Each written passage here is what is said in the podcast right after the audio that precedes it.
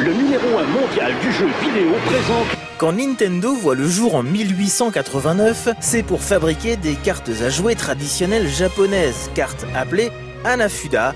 Ça ne sert à rien de le retenir, je ne vous interrogerai pas là-dessus.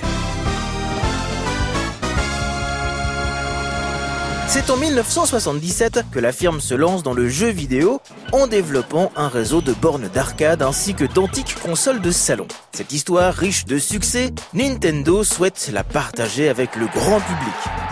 Alors c'est vrai, la marque avait déjà un parc d'attractions, le Super Mario World.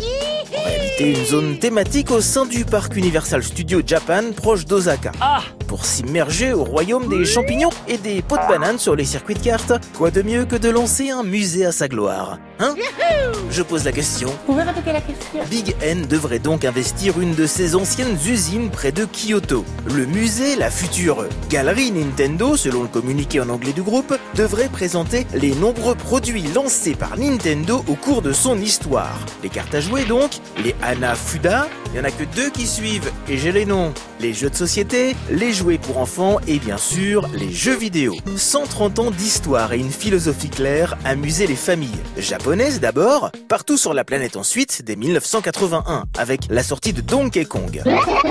Le groupe japonais qui connaîtra en 83 un succès planétaire avec sa console Famicom, comme on l'appelle au pays du soleil levant. En France, comme dans le reste du monde, on la nommera NES, Nintendo Entertainment System. le vrai jeu de puissance.